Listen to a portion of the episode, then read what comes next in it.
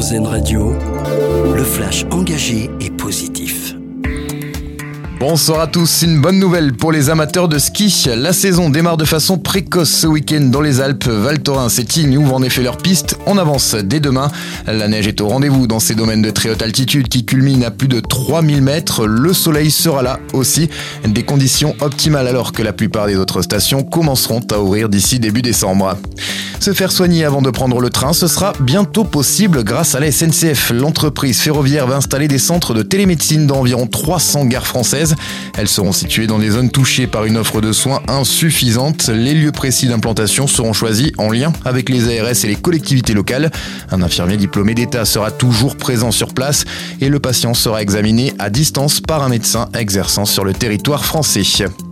La ville de Paris, de son côté, va tester une sécurité sociale alimentaire. Le Conseil de Paris vient de valider la généralisation de l'expérimentation pour début 2024. Le dispositif fonctionnera avec une cotisation en fonction du revenu qui permettra d'accéder à un panier de courses d'un montant d'une centaine d'euros à un prix progressif. On trouvera dedans des produits bio et frais à cuisiner. Dans l'actualité également, un classement plutôt insolite. Toulouse est la ville la plus polie de France selon une étude menée sur la plateforme de cours de langue Preply. Il a été établi par 1500 résidents des 15 plus grandes villes françaises. Ils ont été interrogés sur la fréquence à laquelle ils se disent confrontés à des comportements grossiers. La ville rose se classe juste devant Strasbourg et Rennes.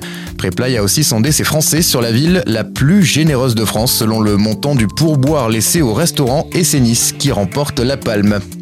Et puis comment agir en tant que salarié ou entreprise face à du harcèlement Deux expertes du sujet et dirigeantes du cabinet Alternego répondent à cette question dans leur ouvrage Harcèlement au travail paru en septembre 2023 aux éditions Mardaga.